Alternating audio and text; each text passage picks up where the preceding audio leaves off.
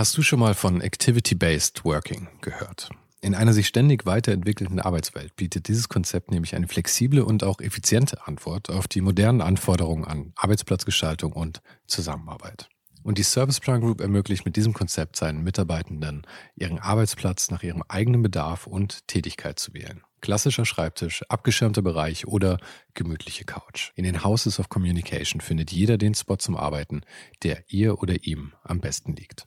Von Fokusboxen über Phoneboxen bis hin zu Meetingräumen findet so jedes Team die passende Umgebung, um produktiv und kreativ zu arbeiten. Dieses Konzept, das sicherlich wegweisend ist, wurde bereits erfolgreich in den Houses of Communication in München, Hamburg und Berlin eingeführt und wird auch schon an weiteren Standorten umgesetzt. Und wer würde nicht gerne auf so eine flexible Art arbeiten? Also schau mal auf der Karriereseite von Serviceplan vorbei.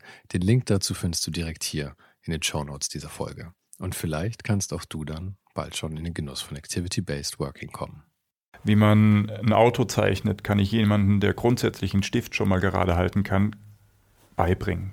Ja, da, da, gibt es Techniken, die kann man lernen, die kann man üben und dann kann man auch ein Auto zeichnen. Da gibt es äh, Tipps und Tricks, da fällt dann der Groschen und ich kann ein Auto zeichnen. Wie ich aber kreativ mit Problemen umgehe und in eine Lösungsfindung reingehe, das kann man nicht beibringen. Das, das liegt bei dem Charakter selbst.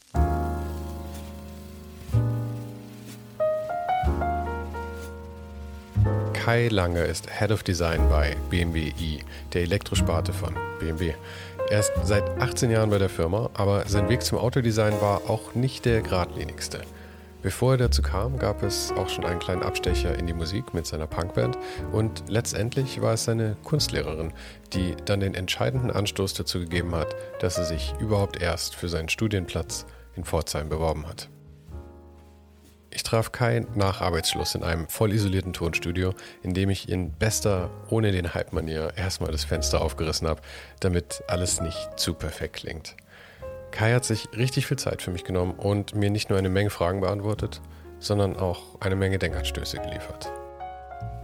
Wir unterhielten uns unter anderem darüber, wie er in 18 Jahren bei BMW dahin gekommen ist, wo er nun ist, über seine zwei Talente, die Musik und das Zeichnen darüber, wie er ins Design gerutscht ist, darüber, was man Menschen beibringen kann und was nicht, über soziale Verantwortung, die Zukunft und Science-Fiction-Filme, darüber, wie wir Menschen auf Veränderungen reagieren, über den Vision Circular bei BMW, über Recycling und darüber, wie sich seine Arbeit bei BMW mit wachsender Verantwortung verändert hat. Falls du den Podcast noch nicht abonniert hast, ist jetzt der beste Zeitpunkt dafür. Jede Woche ein offenes und ehrliches Gespräch mit Menschen aus Design, Kunst und Kultur.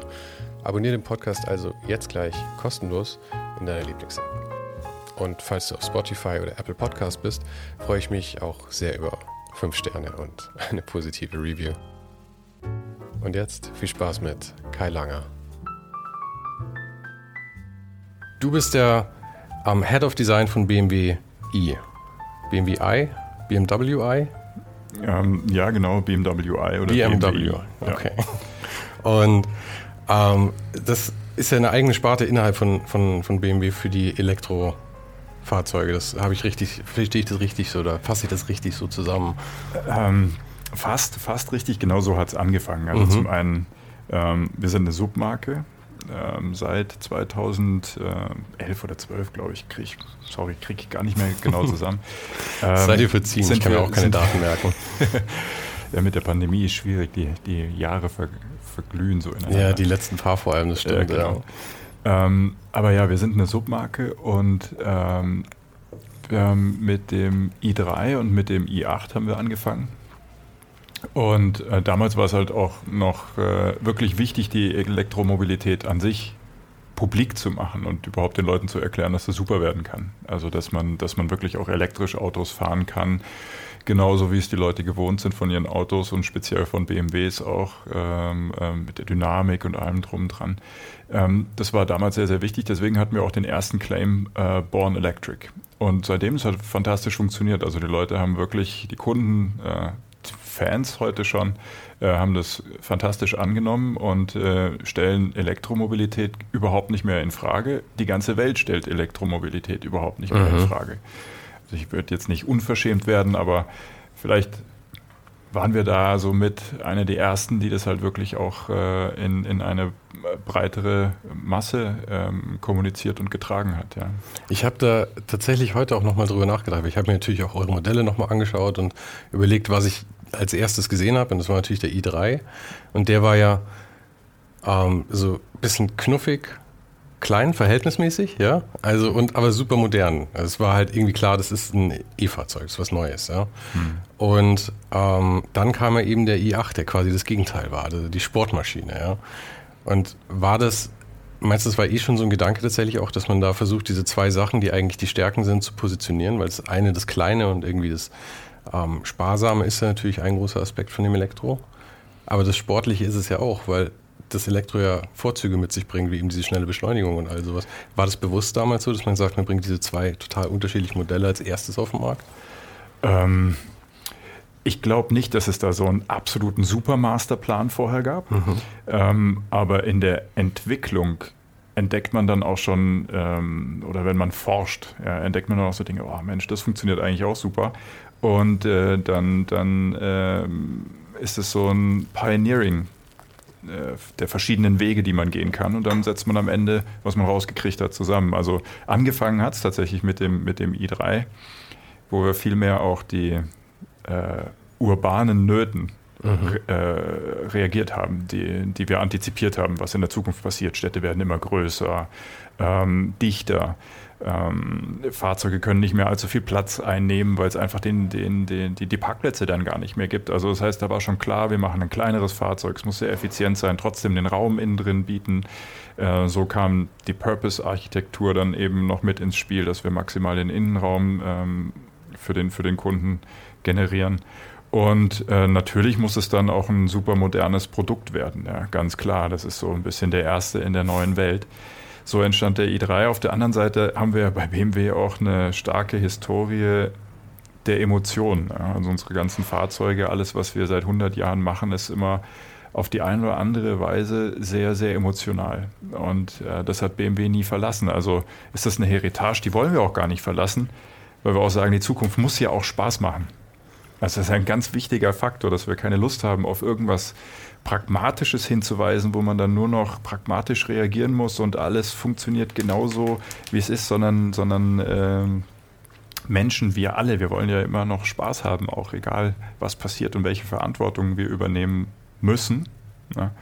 Und so kommt dann auch schnell mal ein i8 ins Spiel, wo man dann sagt, so ja, die Sportlichkeit, Dynamik, geht genauso umweltfreundlich. Ja, also ich meine, gerade bei Autos ist ja viel Emotion da drin. Ich meine, es gibt zwar Autos einerseits als, als, als dieses äh, Nutzding im Leben, was man halt irgendwie, mhm. manche Leute halt brauchen, aber ähm, darüber hinaus, über diesen reinen Nutzfaktor, wird es ja dann wirklich immer viel Leidenschaft und viel Emotion und, und, und viel, viel haben wollen auch irgendwie. Und ich meine, gerade eine Marke wie BMW ähm, ist ja auch in einem Segment, wo sie viel mit Leidenschaft dann arbeiten kann, oder? Weil es eben nicht nur bare necessities ist, sondern man denkt auch über Fahrspaß nach und so. Ja, natürlich, nicht, nicht nur Fahrspaß an sich. Also das ist äh, wirklich eine Sache, die haben wir sehr, sehr schnell gemerkt bei der Elektromobilität, dass den Fahrspaß, den kannst du eigentlich fast mhm. sofort haben. Also die, die Technik gibt es auf jeden Fall her.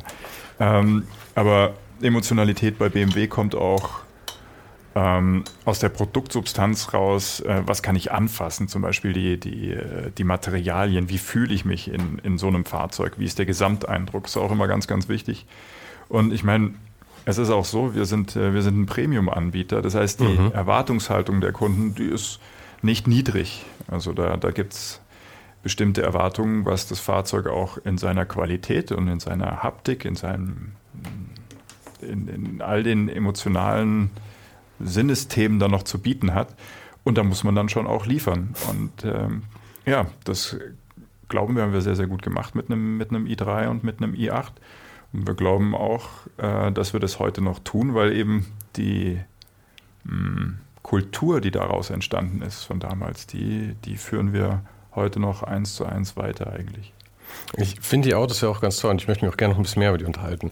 Aber noch mehr interessiert bin ich eigentlich an dir tatsächlich. Und wie das, ich meine, es ist immer so ein langer Weg, bis man in so eine Position kommt, in der du jetzt gerade bist, als eben Head of Design von BMW Und du hast ja deine ganze Karriere eigentlich bei BMW gemacht, oder? Du warst, du bist jetzt 44? 45. 45. Und du bist 18 Jahre da. Das heißt, wenn ich mich nicht verrechne, mit 27 bei BMW angefangen? Genau, ja.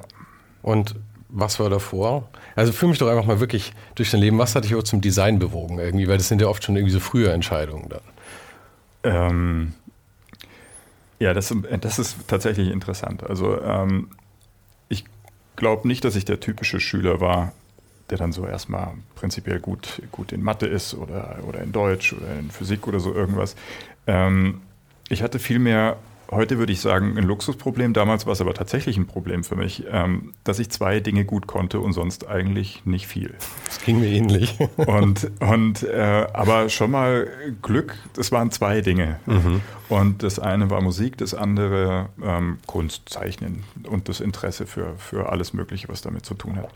Und ähm, tatsächlich war auch die Zeichnerei, weil ich auch gar nicht wusste, was man damit anfangen kann, äh, nicht der erste Weg, den ich dann so eingeschlagen habe.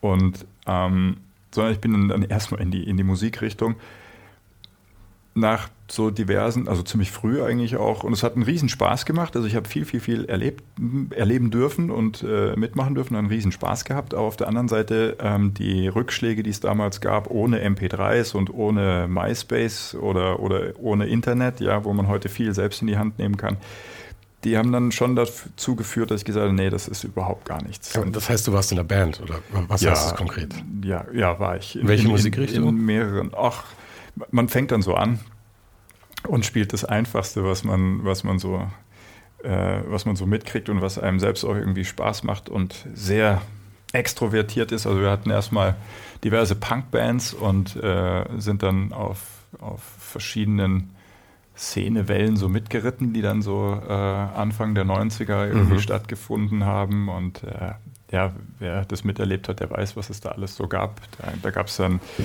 die äh, Blood Sugar Sex Magic von Chili Peppers beispielsweise, mhm. großartige Platte. Rage Against the Machine kam mit ihrem Debüt raus. Ähm, Nirvana kam raus. Also da ist eigentlich wirklich viel, viel, viel passiert in der Zeit. Und ähm, wir, haben da, wir haben da unseren Weg gefunden. Ähm, aber so richtig nah möchte ich da eigentlich nicht drauf eingehen. okay. Also wie gesagt, ich hatte, hatte meinen Spaß. Es war eine fantastische Zeit. Die hat nicht so ruhmreich aufgehört.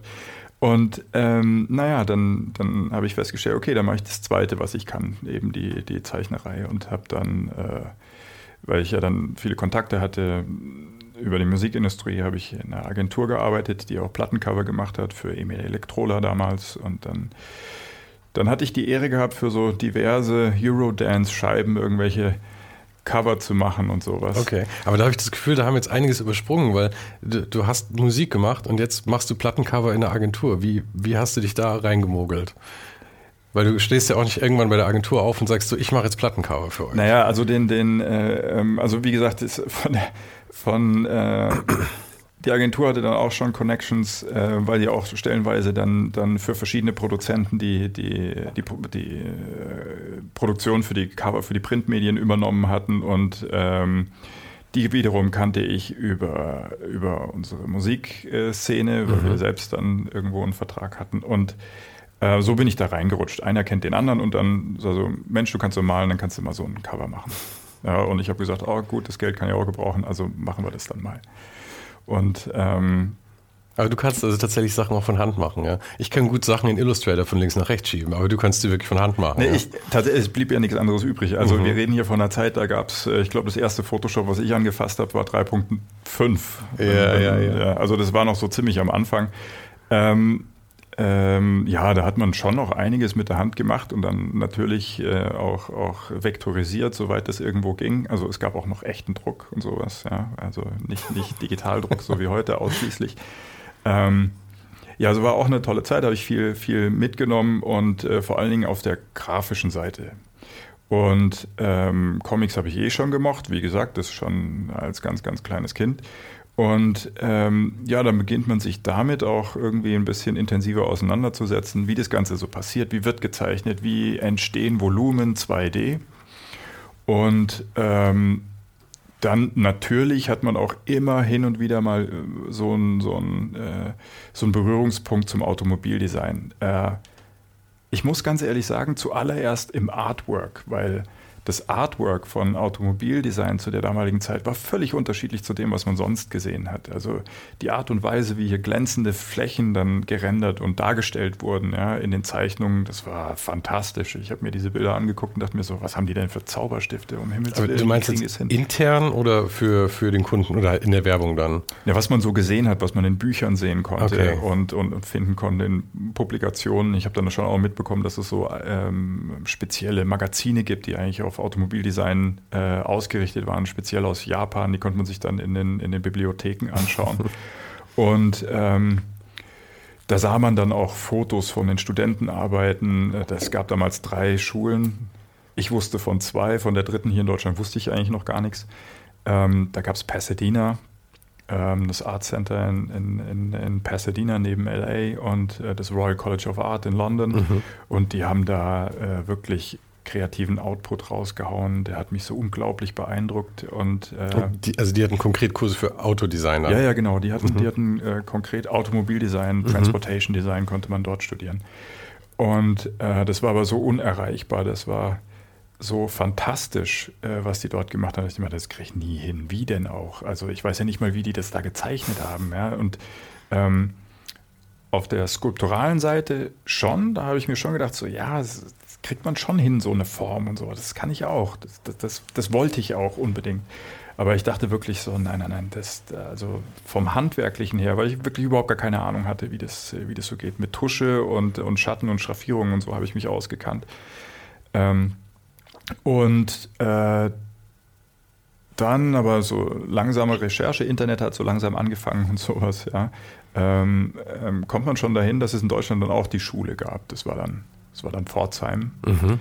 äh, mit einem mit einem klaren, ausgerichteten Studiengang Transportation Design. Und dann bin ich da mal hingegangen und habe mir so eine, so eine Finalshow, so eine Semestershow angeschaut. Und dann, dann war es eigentlich noch schlimmer dann habe ich nicht nur die, die Skizzen gesehen von den Leuten, die da unglaubliche Arbeit gemacht haben, die mich wirklich klein hat fühlen lassen, sondern ich habe auch noch deren Modelle gesehen. Aha. Und dachte mir so, um Himmels Willen, wie soll ich denn so ein Ding bauen? ja, also, weil das, das sah aus wie das echte Auto und lackiert und hat alles geglänzt und, und noch mal eins drauf. Also, wie, wie alt warst du denn zu dem Zeitpunkt? Ähm, so, wie alt mag ich? Also wir haben vorhin gerechnet, Anfang 27 20 war ich äh, fertig, bin eigentlich ziemlich schnell durch in äh, vier Jahren. Ja, ich war so 21, mhm. 22, als ich mir das angeschaut habe, genau. Und äh, dann hört man auch noch, dass es da eine äh, Aufnahmeprüfung gibt und sowas. Und so, okay, gut. Aber komm, machen wir mal. Also wenn ich es nie probieren würde, kriege ich auch nie eine Antwort. Ja, also, dann weißt und nie. Außerdem habe ich da total Bock drauf. Und ähm, ja, dann habe ich mich da beworben und macht man so eine Mappe und äh, schickt die ein und hofft, dass man irgendwie so drei Wochen später eine Antwort bekommt, dass man, dass man zur Aufnahmeprüfung geladen wird. Die habe ich dann bekommen, habe mich gefreut, habe die Aufnahmeprüfung gemacht. Äh, äh, sehr, sehr wenige von sehr, sehr vielen sind genommen worden. Ähm, mein Glück war eigentlich, dass ich mich damit gar nicht beschäftigt habe, wie viele andere das auch noch wollten oder so irgendwas. Sonst hätte ich mich wahrscheinlich noch mal kleiner gefühlt oder so irgendwas. Mhm. Aber das hat mich alles überhaupt nicht interessiert. Das habe ich auch gar nicht gewusst, sondern ich habe es einfach nur gemacht und habe gesagt, so, so, da will ich hin oder ich will gar nichts machen. Aber wie war deine Mappe denn dann? Hat die äh, dein, deinen eigenen Ansprüchen dann irgendwie auch, ist die gerecht geworden, wenn du gesagt, wenn du sagst, du hast die Sachen gesehen und die waren alle so fantastisch und du konntest dir gar nicht vorstellen, dass du die machen kannst.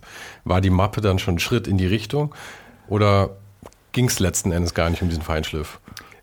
Ich glaube, am Ende ging es da gar nicht drum. Ähm, ich habe nie mit einem der, der Professoren gesprochen, warum die meine Mappe genommen haben.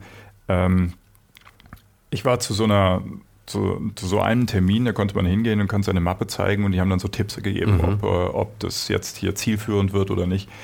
Und ich bin dann dahin, hatte meine Mappe auch dabei und das war unglaublich überfüllt, weil sehr, sehr viele Leute da an diese Schule ran wollten. Und da waren Leute, die haben schon genau solche fantastischen Zeichnungen gemacht die noch nicht mal dort studiert haben. Da dachte ich mir auch so, um Himmels Willen, das, das wird was so. Und ich habe mein Zeug gar nicht gezeigt.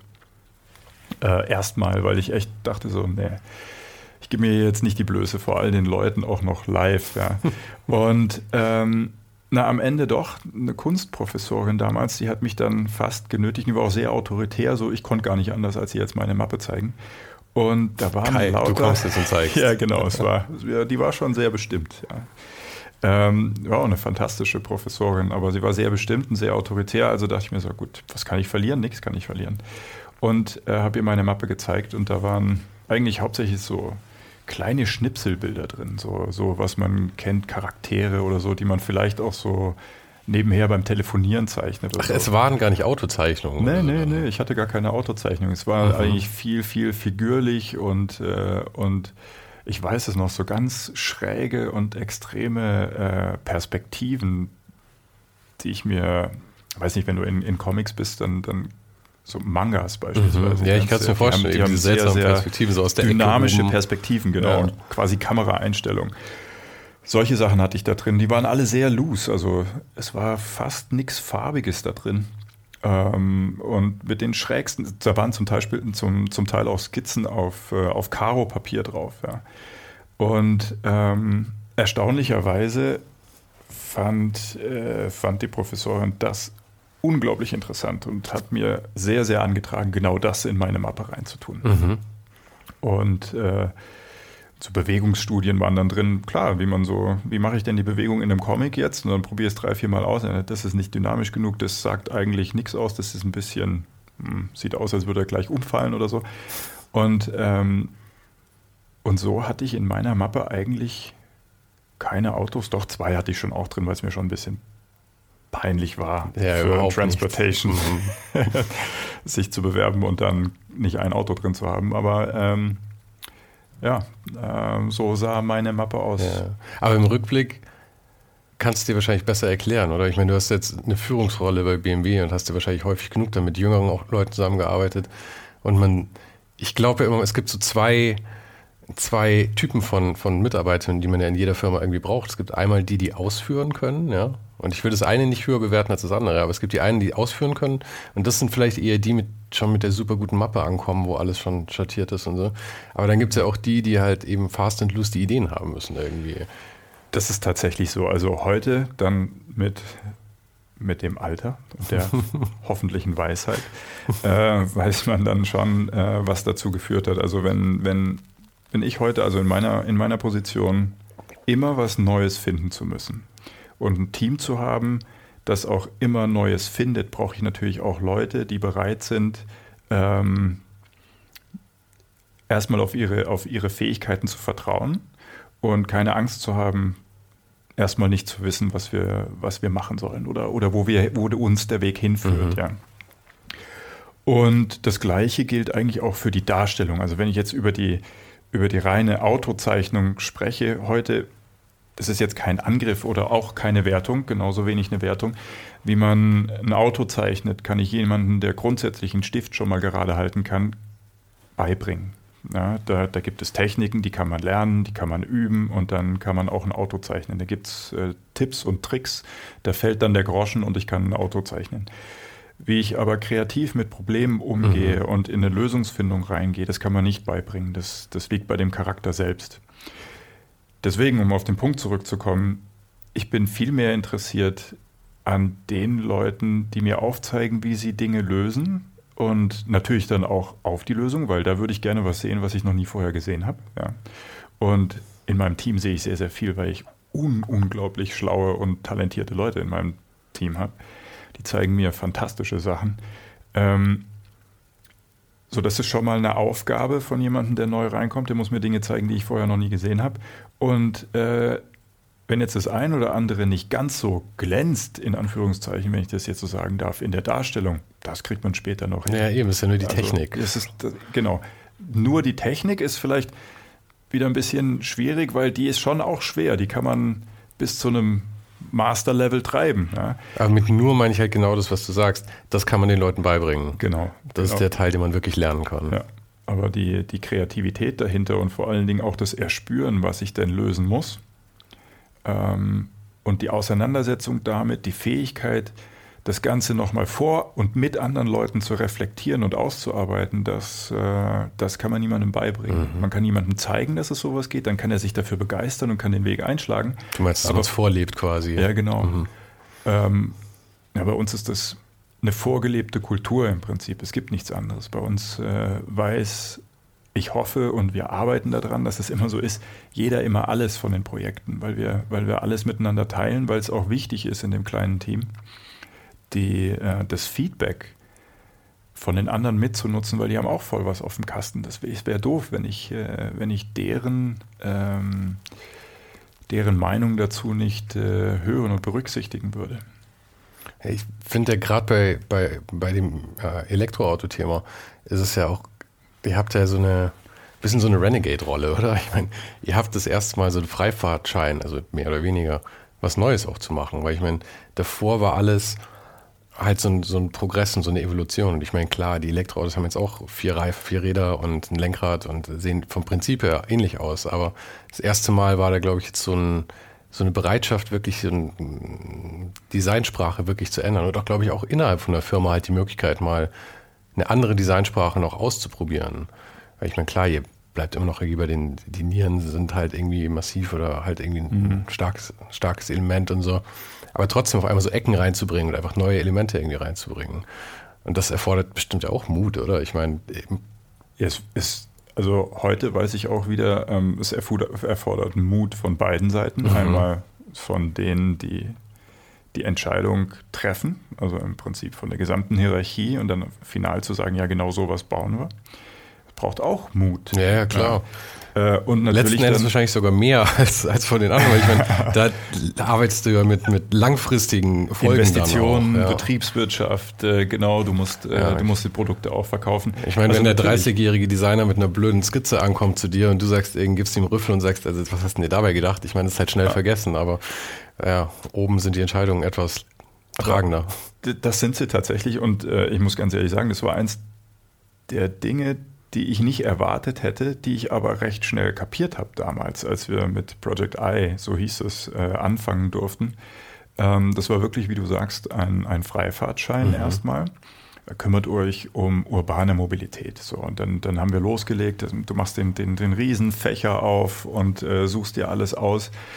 Ähm, wirklich auch Sachen, die, die mit klassischen automotiven Lösungen überhaupt nichts zu tun haben. Aber es war auch richtig. Das war eigentlich richtig, jeden Einzelnen, der dort mitgemacht hat, auf das neue Mindset zu bringen, ja, wo wir uns jetzt gerade befinden. Was ich aber dann auch schnell, recht schnell äh, begriffen habe, und du fühlst dich, Moment, wenn ich das noch sagen darf, du fühlst dich fantastisch, ja, weil du denkst so, wow, krass. Also es ist ja fast wie in der Schule, nur dass ich bezahlt werde dafür. und äh, das, das, Unternehmen gibt mir wirklich auch ein Riesenbudget, die Dinge zu verwirklichen mhm. und zu schauen, Modelle zu bauen davon, eins zu eins, Sitzkisten, ich kann es erleben und sowas. Also wirklich fantastische Dinge, aber ich habe recht schnell dann auch mitbekommen, so Moment mal, da ist jetzt aber auch eine, eine Verantwortung bei mir. Und ich glaube, äh, das war so der erste Punkt, wo diese, wo, wo auch so ein bisschen die, äh, wo man so, wo ich ein Stück älter geworden bin, aber nicht im negativen Sinne, äh, wo man merkt, so, okay, das Unternehmen gibt dir alle Möglichkeiten, aber du hast jetzt auch die Verantwortung zu liefern. Also jetzt irgendwie nur Einhörner und Paradies und dann sagen, schön war's, funktioniert hier nicht, sondern ich muss auch mit einer konkreten Antwort um die Ecke kommen. Und äh, sonst wird sowas äh, nicht mehr wieder laufen, dass mhm. das Unternehmen wirklich das Vertrauen hat in, in, in, die Mitarbeiter oder in eine kleine Gruppe von Leuten, ähm, äh, die Zukunft zu erforschen und, und das Pioneering zu betreiben.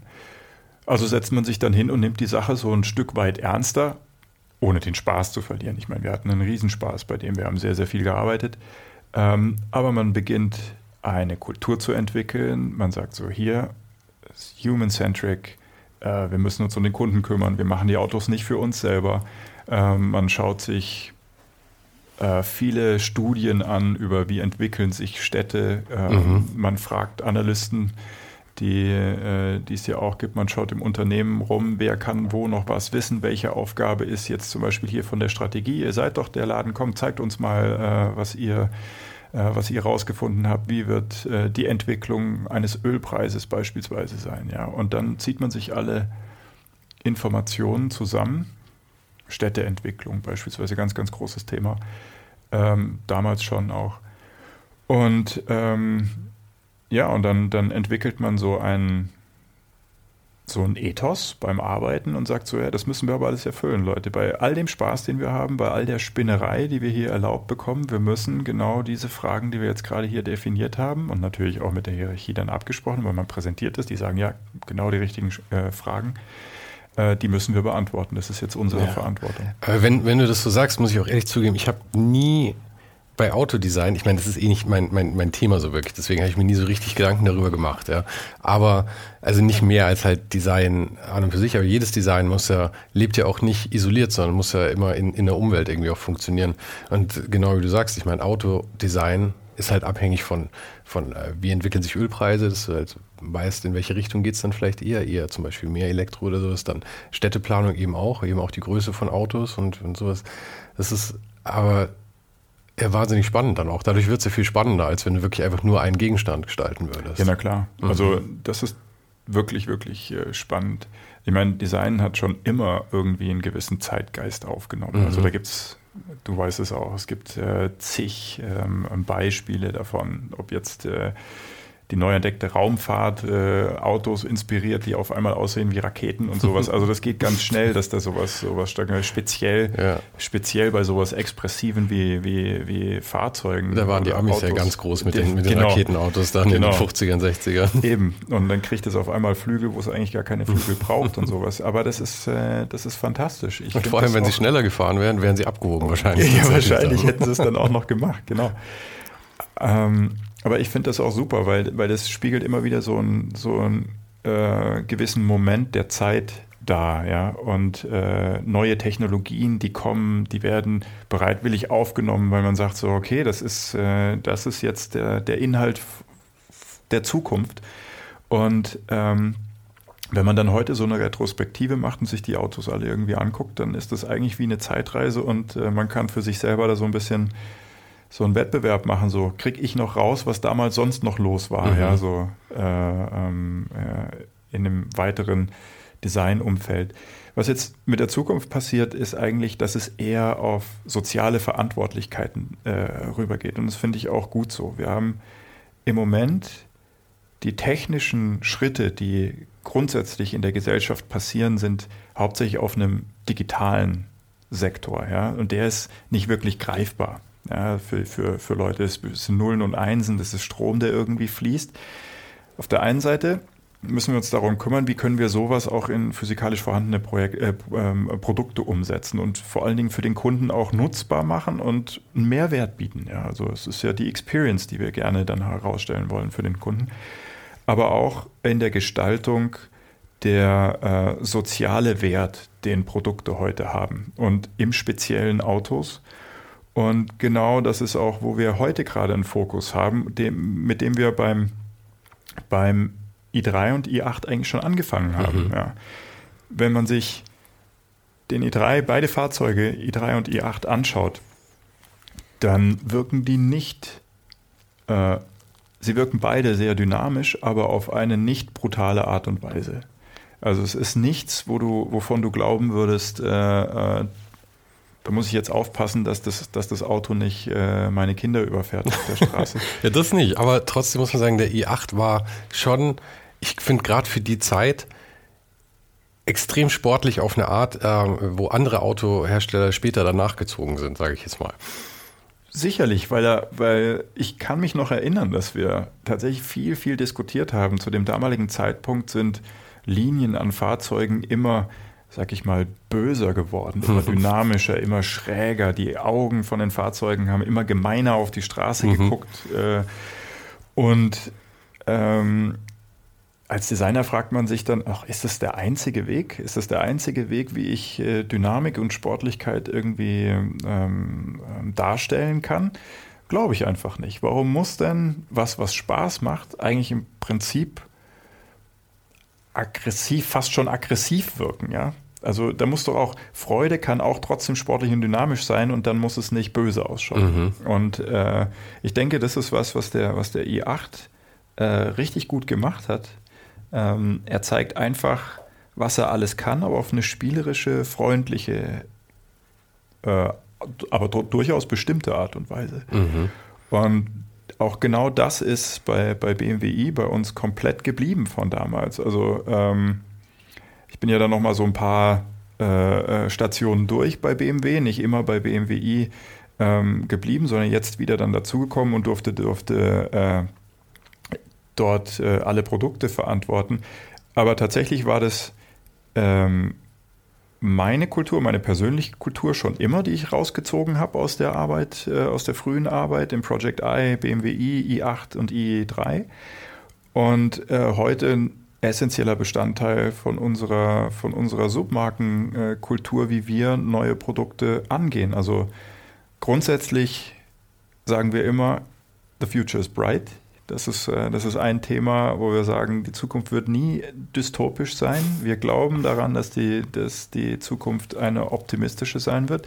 Wir wollen sie auch ähm, optimistisch bereichern, ja, weil wir auch unseren Kunden kein, kein grummeliges Fahrzeug an die Hand geben wollen, das, äh, das ihnen keinen Spaß bereitet, sondern im Idealfall immer positiven Einfluss hat. Ja, es wird ja auch keinen Sinn machen, egal wie die, wie die Zeit ist. Der Kunde möchte ein Auto oder das ihn erfreut auf irgendeine Art. Ja, und nicht nur ein Auto. Ich meine, alles, ja. Ich, ich weiß nicht, wie viele Science-Fiction-Filme du guckst. Ich gucke eine ganze Menge, weil es mich einfach interessiert, wie denken andere Leute, die irgendwie. Ähm, ähm ich, ich hänge da ein bisschen hinterher. Ich lese meistens Science-Fiction-Bücher aus den 50ern. die sind noch so schön einfach gestrickt. Das ist gut. Auch, auch interessant. Ähm, ich, ich, lese tatsächlich auch die Geschichten oder habe sie auch gelesen, wenn es immer die, die, die, die, Zeit erlaubt. Dann macht man sich sein eigenes Bild daraus. Aber was mich auch sehr, sehr interessiert, ist immer, äh, wie sehen andere Leute, die kreativ tätig sind, die Zukunft. Das schaue ich mir an und äh, finde es auch immer unglaublich beeindruckend, gerade auch bei Filmen, was da in letzter Zeit läuft. Aber was ich mich immer frage, ist, äh, oder nicht immer, muss ich, da, da, würde ich jetzt Unrecht tun. Aber was ich mich sehr häufig frage, ist, haben die Leute in der Zukunft keine Familie mehr? Es gibt unglaublich viele Science-Fiction-Filme, wo die Wohnungen und, und das Umfeld immer total clean ist. Alles ist high glossy. Definitiv keine Kinder in dieser Wohnung. Ja, genau. Das, das, da, da, ist kein Bild am Kühlschrank. Ja? Mhm. Da, da, malt keiner mehr Bilder für Papa oder für Mama. Ja? Oder, oder keine Fotos stehen irgendwo rum von anderen Familienmitgliedern. Und ähm, die Wärme, die einem eigentlich äh, das soziale Umfeld gibt äh, und alles, was damit zusammenhängt, die, die Emotionen dabei, die fehlt sehr, sehr oft in diesen, in diesen Filmen. Ja? Die Linien glaub, sind alle klar und ja. modern und alles super, aber da ist kein, kein wirkliches Leben drin. Aber ich glaube, das sind diese lazy Science-Fiction-Sachen, weil das ist, äh, also ich weiß genau, was du meinst, aber das ist, glaube ich, immer so, immer schon, auch in den 50ern und so der Gedanke gewesen, die Zukunft ist clean, ja. Und das ist kein Mess mehr irgendwie. Aber es ist ja immer so ein, ein Teil, aber dann gibt es ja andere, ähm, was ich immer ganz cool finde, so Science-Fiction-Filme wie, ähm, was war das mit Matthew McConaughey, wo er äh, irgendwie durch die Portale geflogen ist und so Sachen. Oder das, dann gab es Arrival mit, weißt du noch, Arrival? Ja, ja, Arrival habe ich gesehen. Ja, und das genau. sind ja alles immer so Sachen, da sieht die Zukunft gar nicht so anders aus als das jetzt. Ja. Und das finde ich ist immer das viel realistischere dann auch tatsächlich. Ist nicht so lazy.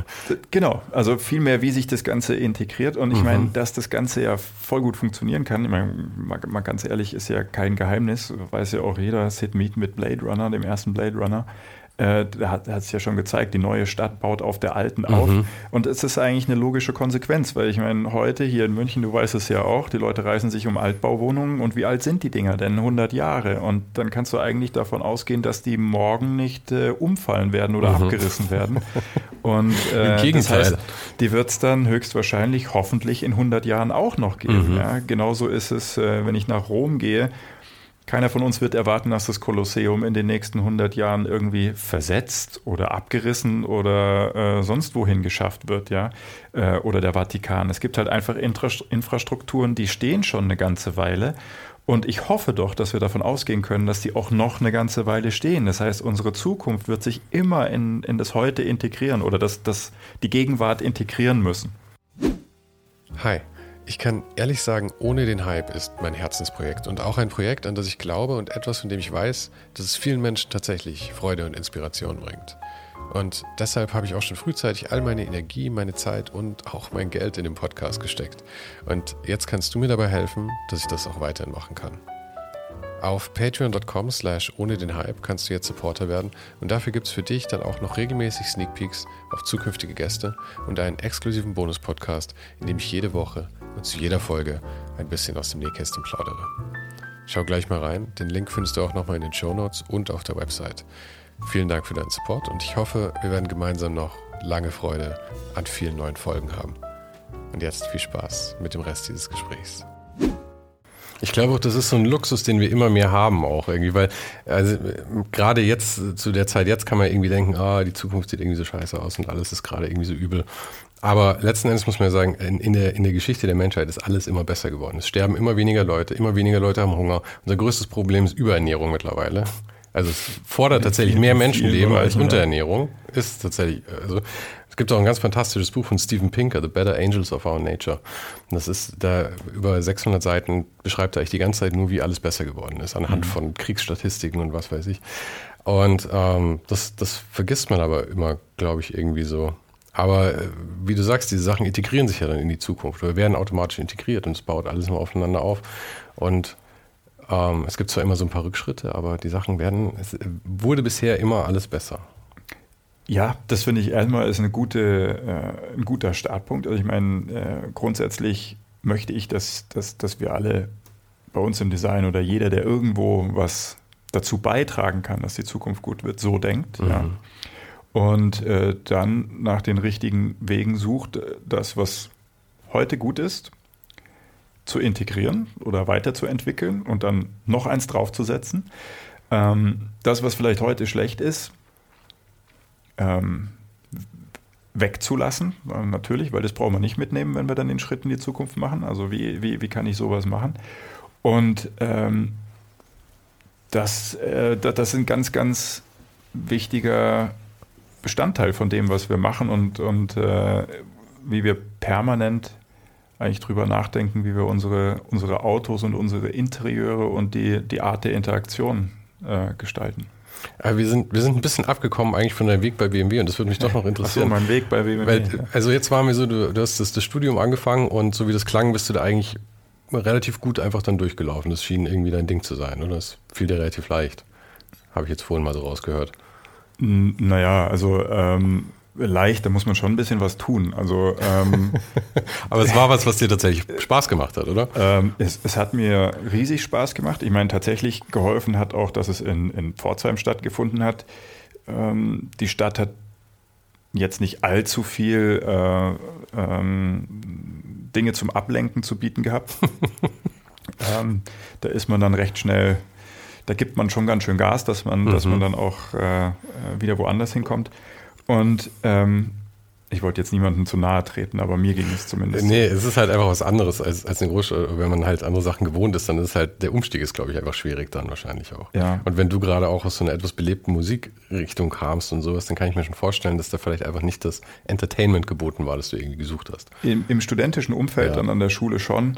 Ähm, der Rest war eher grau. Aber ich meine, gut, deswegen ähm, wusste ich schon und auch ähm, ich wollte dann endlich mal loslegen. Also mhm. ich war dann, ähm, meine Mitstudenten waren deutlich, äh, deutlich jünger. Das waren dann eher Leute, die, die eben nicht so eine Pause hatten und dann mal irgendwie durch, durch die Welt getingelt sind. Ähm, und da dachte ich mir auch so, ne, jetzt irgendwie so irgendwelche Extra-Runden mag ich mir jetzt nicht erlauben und habe mich dann schon genau darauf konzentriert dass das alles gut wird. Aber lernen musste ich schon ziemlich mhm. viel, weil äh, es ist ja nicht so, dass man da hinkommt und ist der, der Held, ja. Äh, nee, weil da sind nämlich alle anderen, die haben es mindestens mal genauso äh, drauf wie du selber. Und ähm, das ist auch richtig gut so, weil dann, dann fängt man an, an sich zu arbeiten und äh, fängt an, sich zu hinterfragen, zu analysieren und ähm, auszutauschen auch mit den anderen. Ähm, ja, und dann macht es auch eigentlich noch mehr Spaß. Ja. Und genau, also es hat mir dann Spaß gemacht. Natürlich war es auch äh, hart. Wir haben dann die Nächte, die Nächte durchgearbeitet. Äh, jeder, der dort war, der kennt es. Äh, bis, zum, bis zur finalen Show am Ende des Semesters. Und dann sind die meisten Leute erstmal richtig krank geworden. ja, ist immer so, wenn der Stress abfällt, weiß, sehr typisch. Ja. ja. gut, man weiß nie so recht, ob das von der Mordsfeierei, die dann stattgefunden hat, oder davon, dass der Stress abgefallen ist. Das eine schließt das andere ja nicht aus. genau, wahrscheinlich beides. So, und dann, ähm, Ja, und dann, äh, genau, habe ich mich äh, beworben. Im Praktikum war ich noch woanders. Ähm, aber für mich kamen dann direkt in Frage zwei Firmen, zu denen ich auf jeden Fall wollte. Zum damaligen Zeitpunkt waren die progressivsten Firmen Renault und äh, BMW, nach meiner Meinung. Mhm. Und ähm, Renault war vom Stil her eher auf der, na, kann ich das sagen, architektonischen Seite. Ja, kennen wir alles noch, Velsatis und der Avantime damals. Und äh, BMW war höchst dynamisch, auf eine Art und Weise, wie man sie vorher noch nie gesehen hatte, mit einem Z4. Ähm, war das die Zeit vom Z4 gerade? Genau, das war, okay. das war die Zeit vom Z4. Der kam dann da raus. Ich weiß noch, wie der mich beeindruckt hat. Ja, den fand ich auch ja, toll. Das super. Der war so eine, so eine, ja, so eine krasse Evolution vom Z3 irgendwie, weil er auf einmal so viel moderner aussah. Der, der Z3 lief ja auch schon ewig. Ich meine, gut, das ist jetzt nicht deine Sparte, aber du weißt es wahrscheinlich trotzdem. Ja. Z3 lief ja auch ewig, oder? Und der Z4 läuft ja jetzt auch schon nur lief jetzt auch ewig. Ne, Z3, ähm, ähm, das war ein sehr, sehr erfolgreiches Fahrzeug, auch ein ganz klar super cooler, cooler Roadster. Der Z4, der dann kam, der hat mich eigentlich eher von der von der Formensprache her unglaublich beeindruckt, weil ich hatte kurz vorher mit sich verdrehenden Papierstreifen und Wachsstreifen mhm. äh, so rumexperimentiert als Student und habe dann so geguckt auf meinem Tisch, ist das was, kann man damit was machen? Irgendwie sieht das ziemlich cool aus, ähm, wie sich die Flächen so verdrehen und wie sich das Licht dann dabei ablöst und was das dann so macht aber war mir nicht so ganz sicher, ob ich mhm. damit wirklich was anfangen kann im Automobildesign. Und dann, und dann kam der Z4 raus. die den Z4 hin und ich dachte mir so, na klar kann man damit was anfangen. Mist! Aha. Die haben es schon gemacht. Krass, was für ein Laden. Mhm. Und äh, dann war für mich klar, da will ich hin. Also, ähm, weil du weißt ja dann als, als Student irgendwo auch, ähm, äh, bis das Ganze dann auf der Straße ist, ist das ja eine Entwicklung.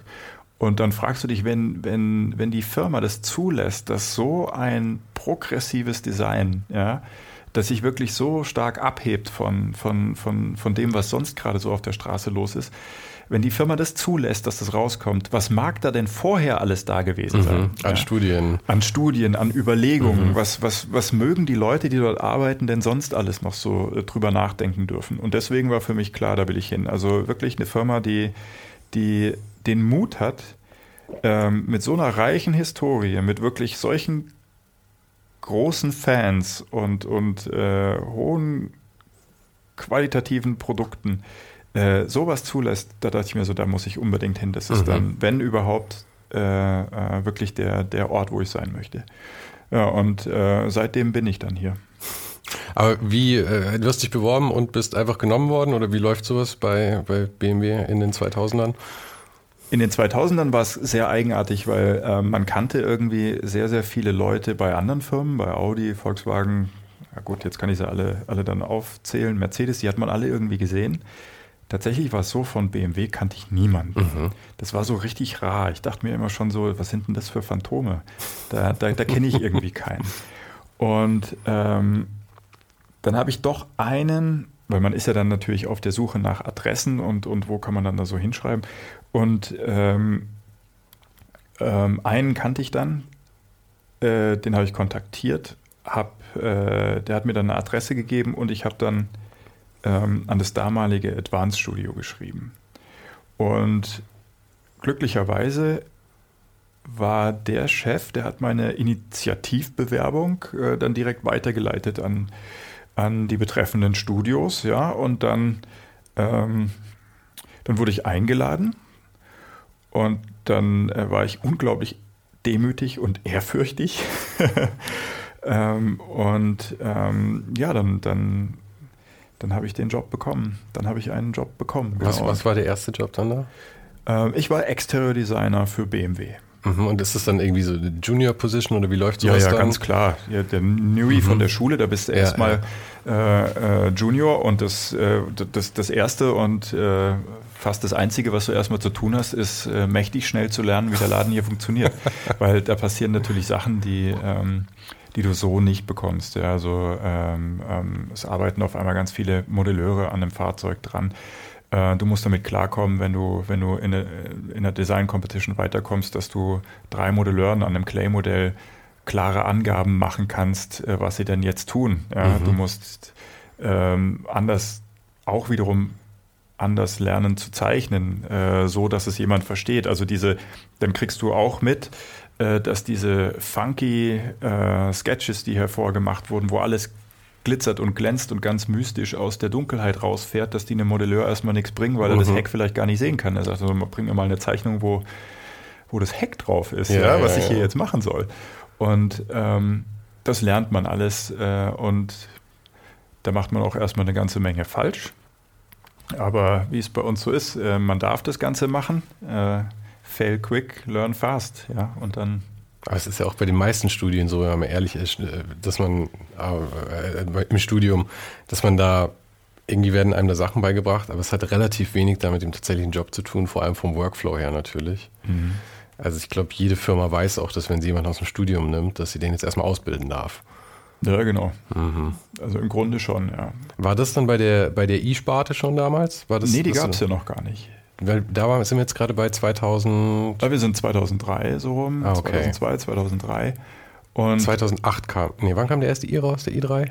Der i3 war offiziell 2013. 2013. Genau. Das, weißt du, ab wann an dem tatsächlich aktiv ge geplant wurde? Ja, das kann ich dir sogar sehr genau sagen, weil ich da mitmachen durfte. Ah. Also ich habe dann als, äh, als Exterior-Designer gearbeitet, verschiedene Projekte, äh, sehr viel Spaß gehabt, äh, Serienfahrzeugen und aber auch mal nicht Serienfahrzeuge. Und 2007 rum, 2007, 2008 wurde ähm, dann das Projektteam Project I gegründet. Mhm. So hieß es ursprünglich. Und äh, eben genau aus dem Projektteam ähm, ist dann auch ähm, ähm das Urban, äh, nein Quatsch, wie hieß es noch?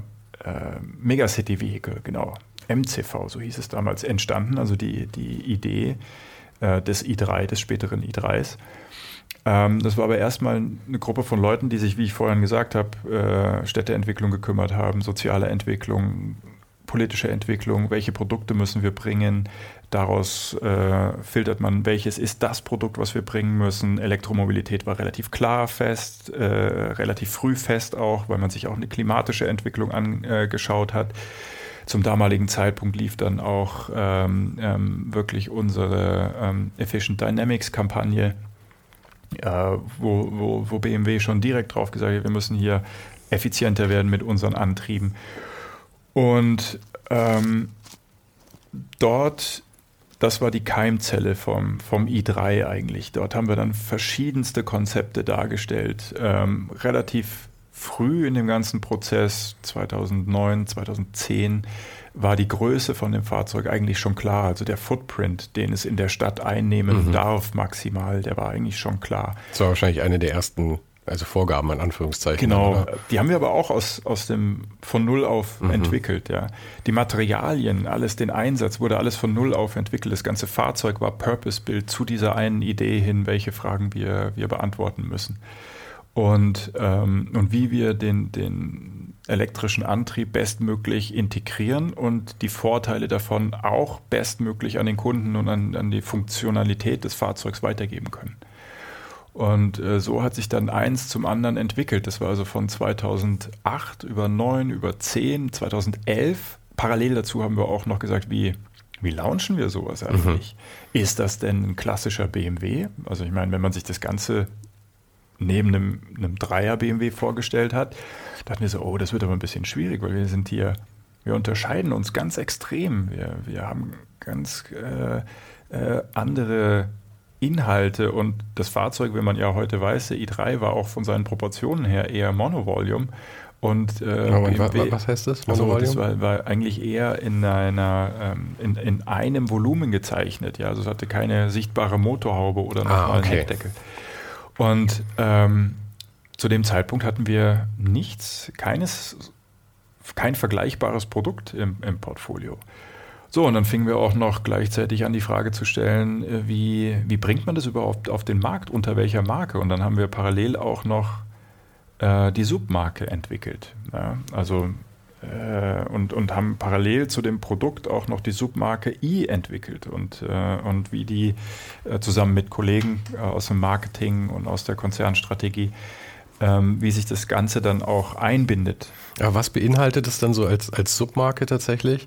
Weil ich meine, letzten Endes muss ja alles voll integriert sein. Und ich meine, genau. also, ich meine, jetzt, wenn man auf die Website schaut, sieht man ja auch dann im Prinzip die, die, die Elektrofahrzeuge einfach ähm, integriert in die Produktreihen, oder? Und ich meine, es ist ja auch, ihr habt jetzt auch angepasstere Modelle. Also die, ähm, der i4 ist es, glaube ich, der eigentlich ja. wirklich sehr klassisch für einen BMW dann wieder aussieht. Genau. Es gibt ja beides jetzt, die futuristischen und die sehr klassischen irgendwie. Und das zeigt, dass es funktioniert hat mit der mhm. Submarke, weil damals war es aber so, dass wir, dass wir sagen, wir brauchen etwas, äh, das einem, einem Kunden ganz klar sagt, keine Angst, das ist nicht die Zukunft aller BMWs. Mhm. Ja, vielleicht den Leuten, die wissen, dass man was tun muss, aber nicht bereit sind, den extrem progressiven Schritt zu machen. Wir hatten überhaupt gar keinen Zweifel, dass wir Leute finden werden, die bereit sind, den sehr progressiven Schritt zu machen. Hatten wir überhaupt gar keine Zweifel. Ähm, aber bei, bei einer Firma, die 100 Jahre alt ist, da möchtest du eigentlich auch deine, deine Stammkunden, wenn mhm. ich das mhm. so sagen darf, die möchtest du ja auch mitnehmen und möchtest ihnen zeigen, hör zu, nein, nein, du kannst immer noch deine Produkte haben, die du gewohnt bist. Ähm, aber schau mal an, wir müssen auch mhm. äh, in, die, in die Zukunft denken das hier ist ein Angebot.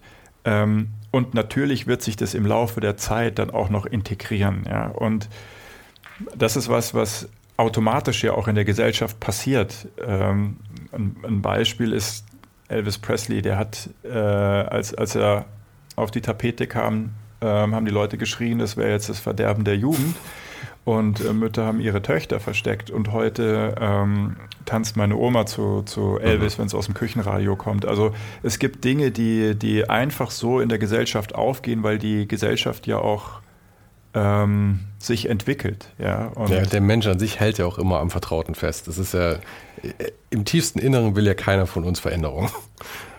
Ja, der Punkt ist, jeder sagt es, aber keiner kann dagegen was tun. Nee, nee. Das, also wenn man mal ganz ehrlich ist, ich meine, es gibt auch Dinge, ähm, ich propagiere immer, ah, wir müssen uns bewegen und Zukunft und Progressivität, aber tatsächlich gibt es auch Dinge, da habe ich selbst keine Lust drauf, dass sie sich verändern. Ja, einfach aus einer reinen Bequemlichkeit mhm. oder weil es halt einfach toll ist jetzt gerade so, ja. Ähm, aber Dinge verändern sich stetig in unterschiedlichen Geschwindigkeiten.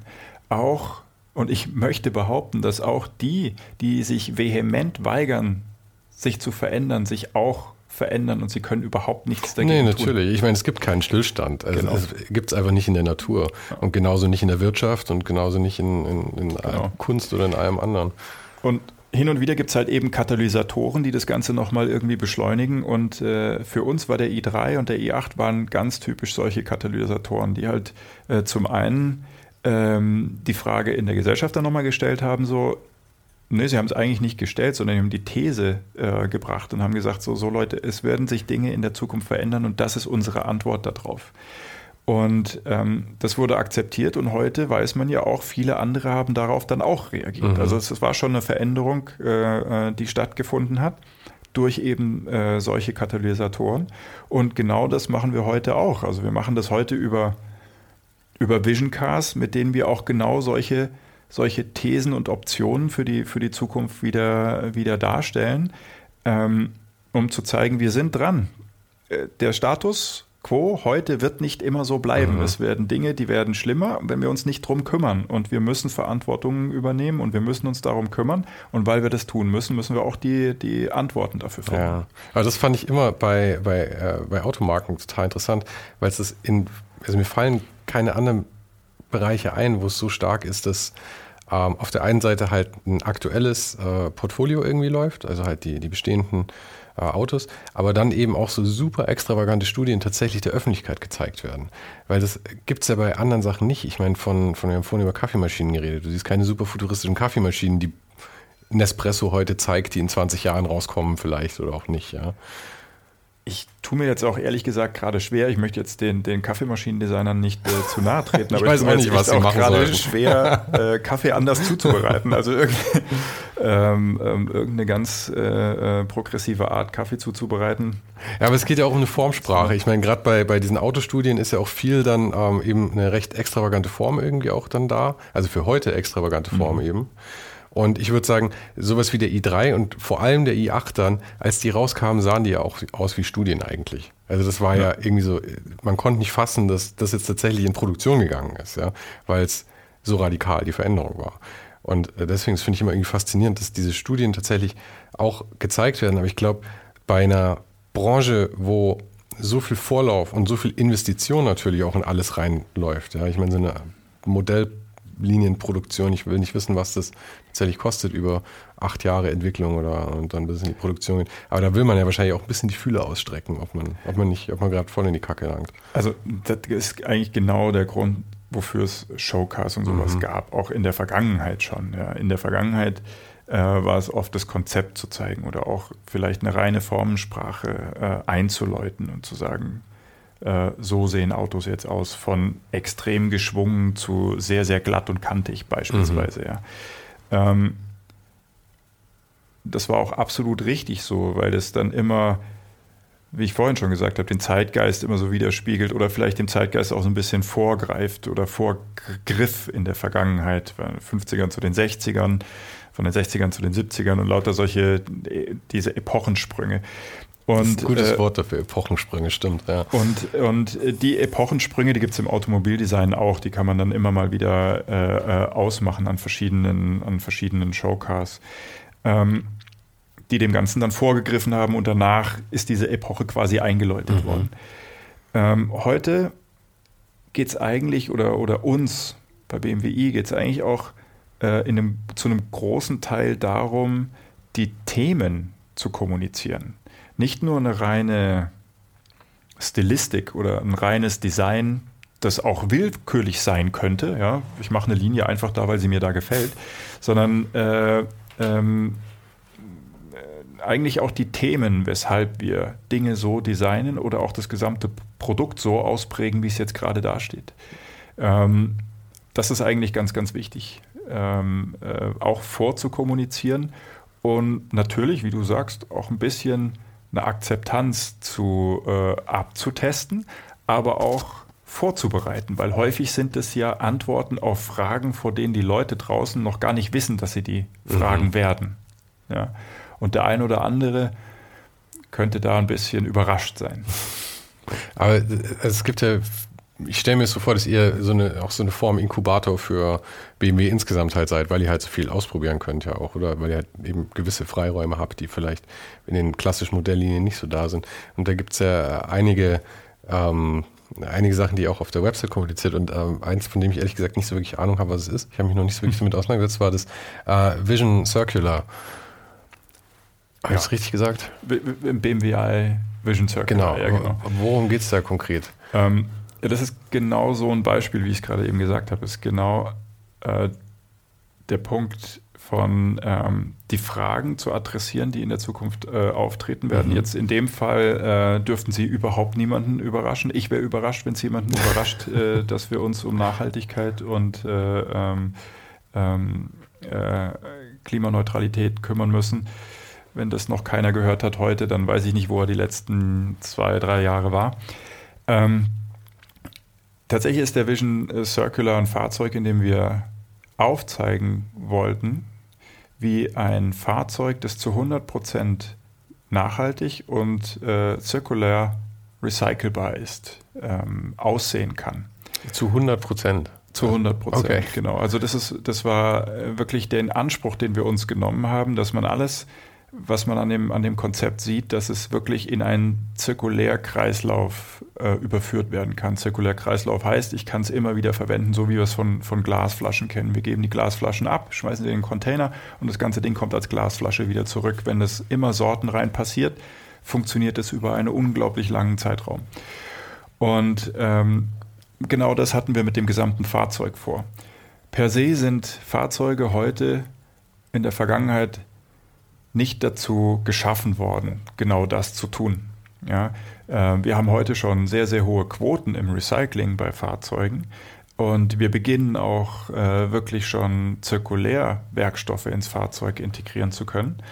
Aber ähm, das System, wie wir heute Autos bauen, hat uns im Prinzip jetzt erstmal gedanklich nicht zugelassen, das Fahrzeug zu 100 Prozent mhm. zirkulär äh, wirken zu lassen, äh, gestalten zu lassen. Deswegen haben wir uns vorgenommen, ein Visionsfahrzeug zu machen. Das Unternehmen hat uns gefragt, wie sähe es aus, wenn wir dürften, wenn wir wirklich alles in Frage stellen dürften.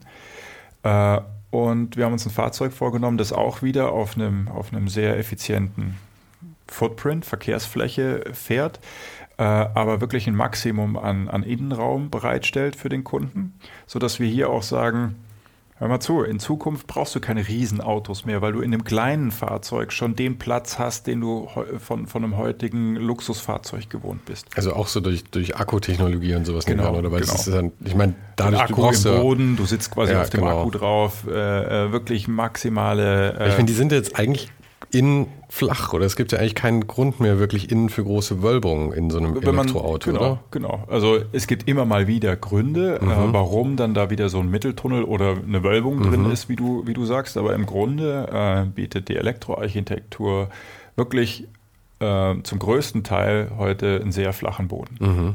Ja. Und äh, das war dann auch, auch klar, dass wir sowas drin haben. Aber wenn wir, in dem, wenn wir dann über die Materialien nachgedacht haben, mussten wir, ähm, mussten wir uns erstmal klar werden, was für Materialien überhaupt dran sind. Du siehst dann halt die Bleche, die da sind. Okay, über Stahl wissen wir, das funktioniert zirkulär schon sehr, sehr gut. Das kann man zurückgewinnen, einschmelzen, wieder neue Seitenteile draus machen. Aber wie sieht es mit der Farbe aus? Das ist ein chemischer mhm. Prozess. Äh, die werden grundiert, äh, die fahren durch, äh, durch Bäder durch. Ähm, da wird sehr, sehr viel Strom aufge, aufgewendet.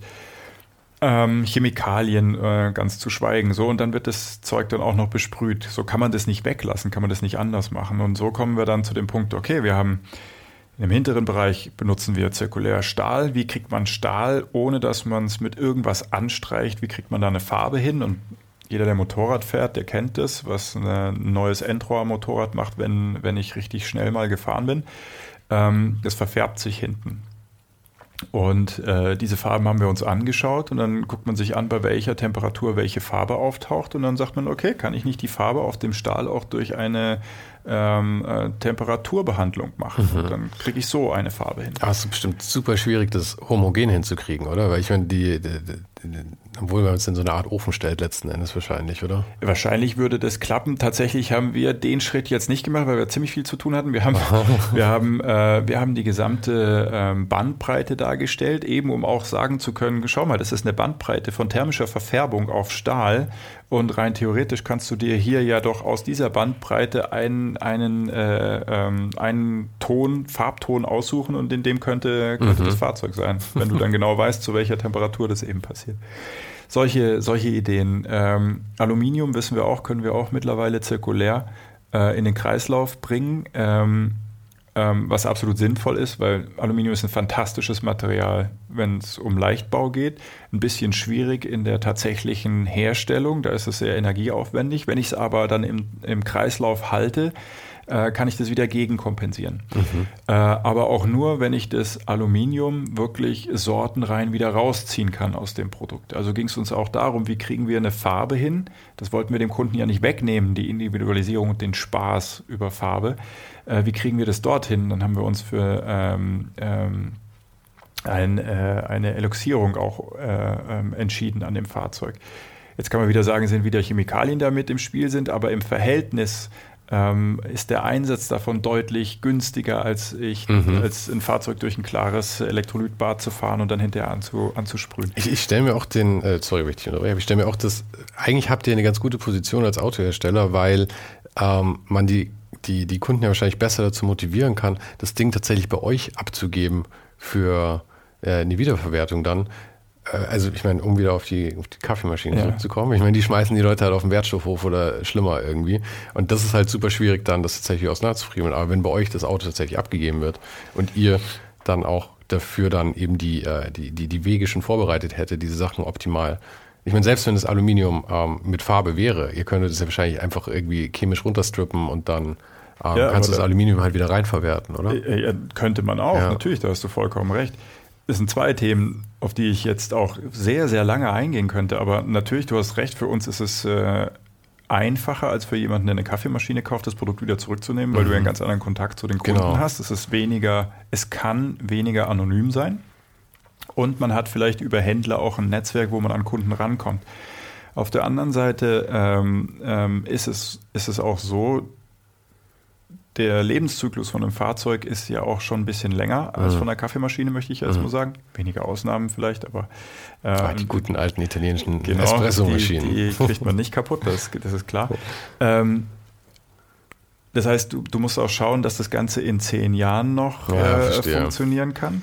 Ähm, und damit bindet man sich halt auch einen riesen Klotz ans Bein dann letzten Endes, dass man das halt in 20 Jahren potenziell immer noch die. Ja, das ist ja nicht schlimm, aber ja. du kannst, musst das System darauf ausrichten. Mhm. Ja. Und vor allen Dingen musst du auch du weißt ja gar nicht, wo sich das Fahrzeug dann befindet. Du musst ja im, im Prinzip, wenn du überall auf der Welt verkaufst, musst du auch überall auf der Welt gewährleisten können, dass das Auto ähm, auseinandergebaut und recycelt wird. Weil wenn du anfängst, alle Autos mhm. dann wieder an einen Standort zu schippern, dann hast du nichts gewonnen. Dann hast mhm. du einen CO2-Footprint, der vielleicht fünf, zehnmal so hoch ist, als es vorher war, als wir noch äh, Autos der alte Schule gebaut haben. Also wirklich ist es, der Teufel steckt da unglaublich im Detail und halt so nicht nur in dem, in dem Produkt ja. selbst, sondern auch in der gesamten Infrastruktur. Ähm, überhaupt die, die Art und Weise des Rückgewinnens äh, bedeutet unglaublich viel für, für das Design, weil du dann ganz, ganz schnell lernst, dass du nichts mehr kleben darfst. Verbundwerkstoffe darf es nicht mehr geben. Ich muss alles sortenrein auseinanderbaubar machen, um das Ganze auch wirtschaftlich zu machen, weil das ist tatsächlich der Fall. Du hast äh, auch eine wirtschaftliche Verantwortung aller Leute in der Firma gegenüber. Ähm, das Ganze wirtschaftlich zu machen, musst du auch dafür sorgen, dass man es möglichst schnell auseinanderbauen mhm. kann, ja, und, und nicht äh, 100 äh, Schrauben an völlig unzugängigen äh, Stellen versteckt. Ja. Aber die Wirtschaftlichkeit wäre auch eine Frage, die ich dazu hätte. Wenn das, ähm, wenn man das jetzt langfristig plant, ja, also wenn man wirklich sagt, okay, unsere Firma will das halt über die, also immer machen eigentlich, ja. Mhm. Ähm, meinst du, langfristig kann das tatsächlich kostensparend dann sein, weil die Materialien tatsächlich besser wiederverwertet werden oder wird es immer zusätzliche Kosten verursachen? Nee, ich glaube, ich, ich glaube fest daran, dass wir, äh, dass wir die Wirtschaftlichkeit der Nachhaltigkeit auf jeden Fall erreichen werden. Und mhm. ich glaube sogar auch daran, dass es schneller passiert, als, äh, als, als viele bereits denken. Weil ähm, die Geschwindigkeit, in der ähm, heute schon zum Beispiel einzelne Teil Produkte oder, oder Bereiche im Fahrzeug nachhaltig oder zirkulär sind, wie Fußmatten oder äh, verschiedene Dämmstoffe. Das geht recht schnell. Das ist vielleicht jetzt nicht so werbewirksam oder der Öffentlichkeit vertraut, dass man den einen oder anderen Dämmstoff hier prima rauskriegt und den Zirkulärkreislauf zuführen kann. Aber sowas passiert schon.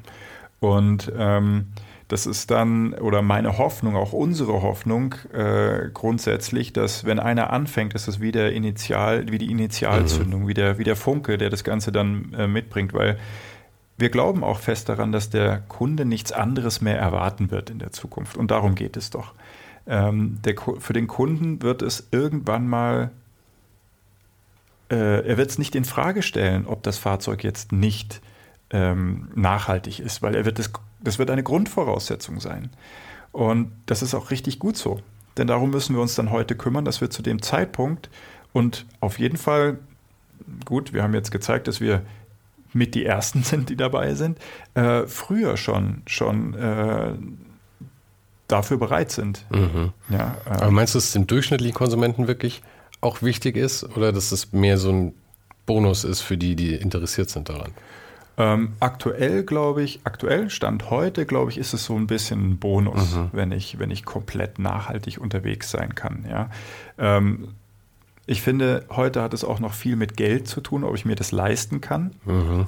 grün zu sein, ob ich mir es leisten kann, so nachhaltig zu sein. Da, da ähm, steckt noch viel äh, finanzieller Background auch dahinter. Äh, aber deswegen passt es ja gerade zu einer Marke wie BMW ganz gut, weil da ja eben auch, äh, das ist ein etwas gehobeneres Segment jetzt als ähm, andere Marken. Ich will jetzt immer nicht andere Marken hier draufschmeißen, aber Vielleicht. hast es ja selber gesagt, es sind halt mehr Ressourcen auch da und auch bei dem durchschnittlichen Käufer sind wahrscheinlich etwas mehr Ressourcen da. Es passt bei ja. uns dann rein, weil wir für unsere Kunden passt es mhm. sicherlich auch. Die werden sicherlich äh, ähm, auch, auch äh, das Geld dazu haben. Auf der anderen Seite ähm, darf es ab einem gewissen, es darf irgendwann auch nicht mehr kosten weil ähm, der Spezialfaktor Nachhaltigkeit, der wird nicht mehr vorhanden sein, weil um wirklich was ändern zu können, muss alles äh, das Maximale tun, um, um mhm. äh, der Nachhaltigkeit zu dienen. Das Wichtige für uns wiederum ist, jetzt wo wir das aufzeigen, wie man mit Nachhaltigkeit und einem 100% recycelbaren Fahrzeug umgeht, ist das, das Wichtigste dabei auch noch für den Kunden zu sagen, das kann für dich aber auch ohne Verzicht passieren. Mhm. Und äh, das zeigen wir mit dem, mit dem Circular eben auch, dass man zum einen, ich habe es mehrfach schon erwähnt, Spaß haben kann dabei. Also ähm, das, das Fahrzeug ist wirklich fröhlich, äh, hat eine positive Emotion äh, äh, und ähm, zeigt keinen Verzicht. Also ich, wir, wir haben äh, immer so die, den Zwischenmotiv äh, während der Erstellung, der Designerstellung gehabt und äh, gesagt, Luxury without uh, Sustainability without Surrender. Äh, heißt, ähm, es ist zu 100% recycelbar, aber auch immer noch Premium und Luxus und man kann sich darüber freuen, ohne Reue mhm. und ohne etwas vermissen zu müssen. Ja. Und ähm, das ist uns auch ziemlich, ziemlich wichtig, dass man, dass es nicht heißt, komm, du musst nur Reis essen einen lieben langen Tag, weil anders kriegen wir die Welt nicht gerettet. Ich glaube, ähm, mit Reis würden wir es vor allem nicht schaffen. Ja, wahrscheinlich. Das ist wahrscheinlich das Gegenbeispiel. Aber ähm, ähm, wenn man sich einfach nur genug anstrengt, wenn, wenn man die richtigen Lösungen sucht, dann wird man es auch finden. Ja, aber es ist, äh, ich finde es toll, dass ihr das da eben macht und auch so eine Vorreiterrolle einnimmt, weil ich meine, man sieht ja auch, dass das auch funktionieren kann und dass ganze Branchen sich dadurch verändern können, gerade wenn so, ähm, ich weiß nicht, wie ich Marktführer sagen soll, aber halt äh, so gut profilierte Firmen das eben auch machen. Ich meine, Apple ist da ja auch, glaube ich, ein ganz gutes Beispiel, dass die auch früh angefangen haben, eben mit dem, also verhältnismäßig früh, aber das dann auch so zu, äh, ins Rampenlicht zu stellen, dass sie dann halt das Zeug äh, eben auch mehr in die Wiederverwertung ziehen wollen und die mhm. Akkutechnik besser und all sowas. Und dass, wenn das prominent genug geworden ist, die Konkurrenten halt gezwungen sind nachzuziehen dann einfach, weil wie du sagst, es dann halt erwartet wird und nicht nur Bonus ist irgendwann. Äh, genau, und ich meine, ähm, es ist ja auch jetzt nicht hilfreich, wenn, wenn, wenn man der Zweite ist in, in Dingen, die eigentlich wirklich auf dem, äh, auf dem, auf der Agenda brennen. Ja. Mhm. Äh, deswegen hoffe ich, tun auch alle Wettbewerber dann ihr Bestes dazu, auch ähm, nachhaltig zu werden, äh, weil eine Firma alleine wird es nicht schaffen. Aber äh, auf der anderen Seite bin ich nach wie vor wirklich froh und deswegen bin ich auch seit 18 Jahren bei BMW, ähm, dass hier nochmal, genauso wie 2008, ähm, ähm, das Unternehmen tatsächlich den Mut hatte, mit so einer Antwort zu kommen, mhm. die erstmal auch niemand erwartet hat. Ja, also wir kamen zu einem Zeitpunkt mit so einem Auto hier in München, IAA, wo eigentlich keiner erwartet hätte, dass BMW jetzt äh, wirklich so ein ernsthaftes Thema mit so einem Fahrzeug ähm, adressiert und aber trotzdem noch zeigt, dass das ein, ein, äh, ein Produkt ist, wo, wo alle Funktionalität und Emotionalität den Kunden äh, weitergegeben werden.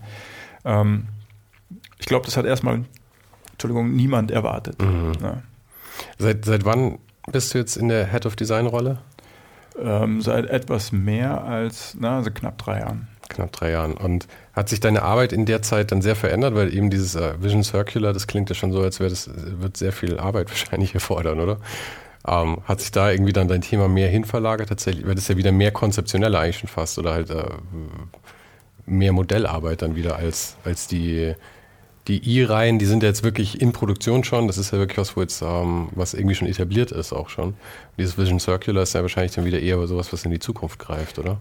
Ähm, ja, natürlich. Also das ist, ein, wie ich vorhin gesagt habe, das ist ein Vision Card. Das, ähm, wenn ich das so sagen kann, stellt sich ein Auto 2040 vor ungefähr. Mhm.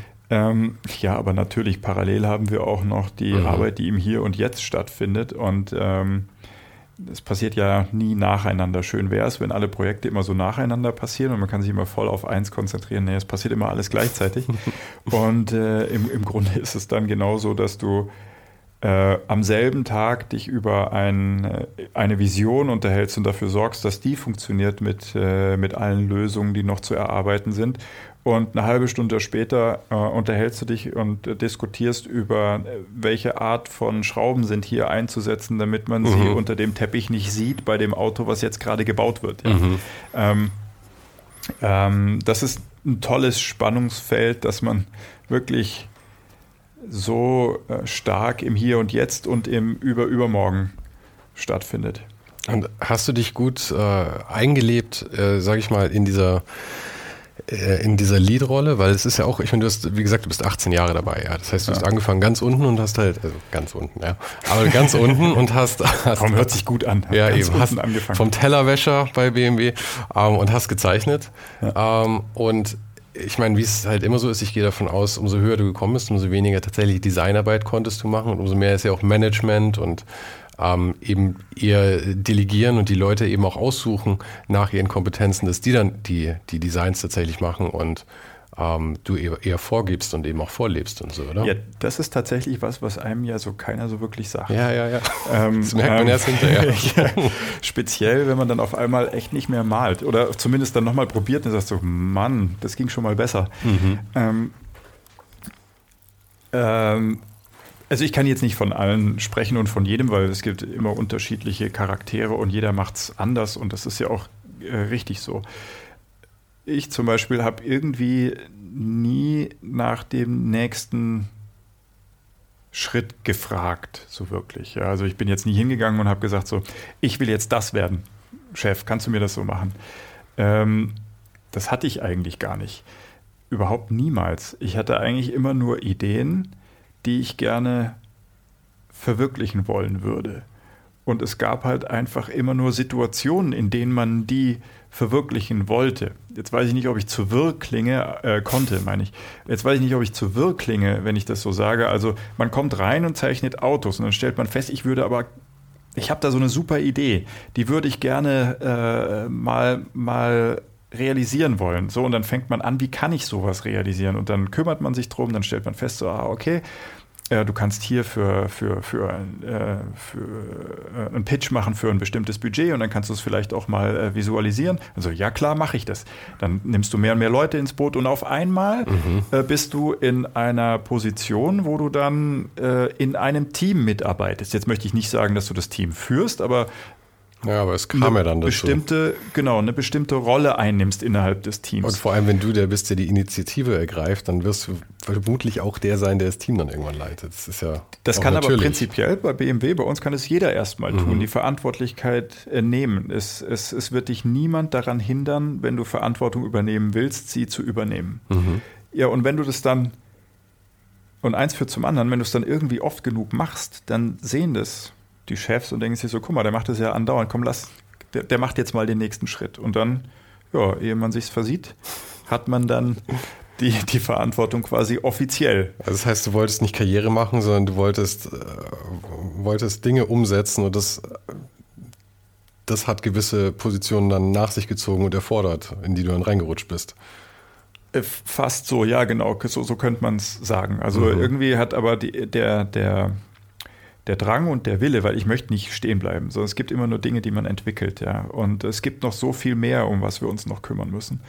Und der Drang und der Wille, die Verantwortung, also diese, diese Dinge zu tun zu wollen, äh, ein Team zu finden, der das, die, das das auch machen kann und die Verantwortung zu übernehmen, nicht wenn es gut läuft, Verantwortung übernommen, mhm. wenn äh, es gut läuft. Das kann jeder. Ja. Das macht auch jeder sehr, sehr gerne. Nein, vor allen Dingen die Verantwortung zu übernehmen, äh, dass man abliefert und wenn was schief läuft, das Ganze auch wieder zu lösen. Ähm, das muss ja irgendjemand machen. Und wenn es niemand anders macht, dann macht man es halt eben selber, um, um diese, diese, ähm, den, den Drang, dass wir noch Dinge tun müssen, dass es noch mehr als genug Dinge gibt, um die wir uns kümmern müssen, ähm, erfüllen zu können, ja. Und, und ja, das passiert dann einfach. Und auf einmal kriegst du dann die ganzen Verantwortungen mhm. und auf einmal kriegst du sie auf dem Papier. Zack. Mhm. Und dann stellt man fest, dass man selbst gar kein Auto mehr malt.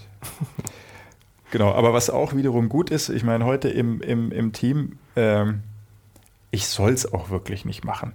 Weil ich meine, da sitzen, da sitzen Leute, die können das, ich kann schon sagen, die können das besser als ich jetzt mittlerweile. Ähm, und aber das ist ja auch das Optimum, weil du willst ja nicht den besten Zeichner in der Managementposition haben, weil das ist ja, ist ja Ressourcenverschwendung letzten Endes dann. Jetzt könnte man fast glauben, du wirst, ich hätte nicht gut gezeichnet. Aber ich konnte echt gut zeichnen. das glaube ich dir durchaus. Nee, aber was ich meine aber ist, es, äh, das, das Schlimmste ist, das gibt es in Werbeagenturen häufig, ja, dass, mhm. ähm, dass die guten Designer dann die Artdirektoren werden Und, äh, und am Ende doch alles selber machen. Ja, und dann die Account, nee, und dann die Accounts machen und sowas. Aber letzten Endes haben die dann eigentlich überhaupt nicht so viel Bock darauf, das zu machen und würden eigentlich lieber weiter gestalten. Und du hast eigentlich den besten Gestalter aus seinem Job rausgenommen. Ja?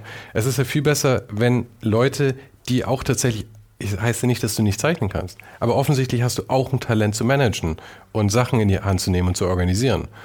Und ähm, dass diese Ressource dann halt auch verstärkt kommt und dass du als, ich meine, du musst gut zeichnen können und also, weil sonst könntest du ja auch gar nicht weiter kommunizieren mit denen, die das jetzt für dich machen. Also diese Schnittstelle muss ja da sein. Ja. Das ist ja grundgegeben von dem her. Also da hast du prinzipiell schon recht. Ich würde es nur nicht jetzt per se managen bezeichnen, weil ich nehme noch so viel, viel trockene mhm. Arbeit mit in Managen rein. Mhm. Äh, und da möchte ich mich noch ein bisschen, muss ich natürlich auch machen, aber ähm, ich hoffe nicht, es wurde immer so gesehen, dass ich sehr gut managen kann. Äh, ich muss PowerPoint können, ja, aber es ist nicht unbedingt mein. Ja, aber managen mein, heißt mein für mich Favoriten. schon hauptsächlich die Leute auch zu motivieren, die Leute zu führen und ähm, das ist für mich Management irgendwie. Das, das passiert automatisch. Ich meine, ähm, wichtig bei uns ist eigentlich ähm, das gesamte Zusammenführen der, oder was ich jetzt mittlerweile mache, ist das Gesamtprodukt im Auge zu behalten, die gesamte Kundenexperience, die wir bereitstellen möchten. Das heißt, maximal das rauszuholen, was für den Kunden relevant ist an, an, äh, an Funktionalität und natürlich auch, wie ich immer gesagt habe, Emotionalität. Also mhm. wirklich das beste Produkt. Und äh, da bin ich nicht mehr, wie gesagt, ich habe angefangen als Exterior-Designer. Wäre ich der Exterior-Designer in dem Team, der an sowas arbeitet, würde ich Exterior-Skizzen machen. Ähm, heute kümmere ich mich um alles. Mhm. Darum, ich, muss, ich, ich, äh, ich schaue, passt die Story? Sind die Inhalte von technischer Seite abgedeckt? Ja, oder brauchen wir noch was? Müssen wir noch mal zu unseren Ingenieuren laufen und sagen, so nix da, wir brauchen einen neuen Türgriff oder wir brauchen einen neuen Sitz hier in dem Bereich, weil den kombiniert mit äh, äh, äh der Thematik ist ein noch besserer mhm. ähm, äh, Mehrwert für den Kunden. Das sind, das sind heute meine, äh, meine Themen die Inhalte zu bestimmen, dann ähm, die Briefings zu geben und die Erwartungshaltung auch in beide Richtungen, in mein Team, in die Hierarchien auch nach, äh, nach oben und das Ganze zu verteidigen, auch warum wir das jetzt brauchen, warum wir glauben, dass es jetzt so wichtig ist, daran zu arbeiten, äh, zu präsentieren und, und durchs Unternehmen zu treiben. Die Ideen, äh, die aus meinem Team kommen. Ja, also die Initialzündung zu geben, was brauchen wir? Das kann mal von mir kommen. Ähm, das kann aber auch aus dem Team herauskommen, wenn jemand sagt, hör zu, Kai, das und das, da müssen wir uns jetzt drum kümmern, weil ich glaube, das brennt bald. Ähm, dann finde ich das fantastisch, weil ich alleine kann das nicht abdecken. Und du fungierst halt als Kurator quasi dann. Ja, dann in dem Fall sage ich, klar, machen wir, nehmen wir, machen wir ein Projekt raus oder ich versuche ein Projekt rauszumachen und das Ganze dann weiterzutreiben, ins Unternehmen zu treiben, die richtigen Stellen zu finden, zu präsentieren und dann, und dann da eventuell ein echtes Projekt rauszumachen. Mhm. Und natürlich in der reinen Designarbeit zu schauen, ähm, dass das Ganze kohärent wird, in der Designsprache zueinander passt, wie wir es ausprägen wollen im, im Charakter, in der Designsprache. Das äh, ist auch immer noch, das lasse ich mir auch nicht nehmen. Also mhm. das ist wirklich dann noch äh, der letzte Rest, der mir geblieben ist als kreativer Designer, das noch mitbestimmen zu können. Ja. Es ist jetzt draußen dunkel geworden in der Zeit, in der wir uns unterhalten haben. Und ähm, ich glaube, ich entlasse dich jetzt in deinen Feierabend. Du musst noch nach Hause zu deinen zwei Kindern. Ja, die freuen sich. Vielen Dank, dass du die Zeit genommen hast jetzt. Wie gesagt, in deinem Feierabend. Du bist eigentlich schon aus dem Büro raus und hast, äh, hast mir noch diese Audienz gewährt quasi. Ne, war fantastisch. Hat mich gefreut, weil ich äh, nach hinten hin doch ein bisschen freier war jetzt. Ja, ja, das ja. ist doch wunderbar. Das finde ich auch immer am schönsten eigentlich, wenn man einfach so ein bisschen quatschen kann. Und dann aber eben auch die Kernthemen, die, die ich nur mit dir besprechen könnte, wenn die dann halt auch noch aufkommen. Gerne wieder, hat mir einen riesen Spaß gemacht.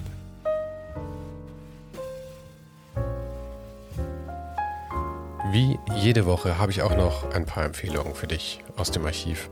In Folge 46 sprach ich mit Just Denuet, dem Design Director Mazda Motor Europe, über Mazdas Designphilosophie, über Klassiker und deshalb natürlich auch über unsere geteilte Liebe zu VW-Bussen. Wie gesagt, das war Folge 46. Auch noch passend zum Thema ist natürlich Stefan Bruckner, der mit dem Curves Magazin ein Automagazin ohne Autos herausgibt. Er arbeitet übrigens sehr eng mit Porsche zusammen. Darüber und über vieles mehr sprachen wir in Folge 25. Und damit wir uns nicht zu weit weg vom Thema bewegen, ist meine letzte Empfehlung heute das Gespräch mit dem Industriedesigner Stefan Dietz. Wir sprachen über seine Arbeit, über zirkuläre Wirtschaft, über seine Zeit in Indien und natürlich noch vieles mehr. Das war Folge 21. Und nächste Woche geht es weiter mit einem der großen Namen des deutschen Grafikdesigns, der allerdings jetzt was ganz anderes macht. Und bis dahin wünsche ich dir eine wunderbare Woche.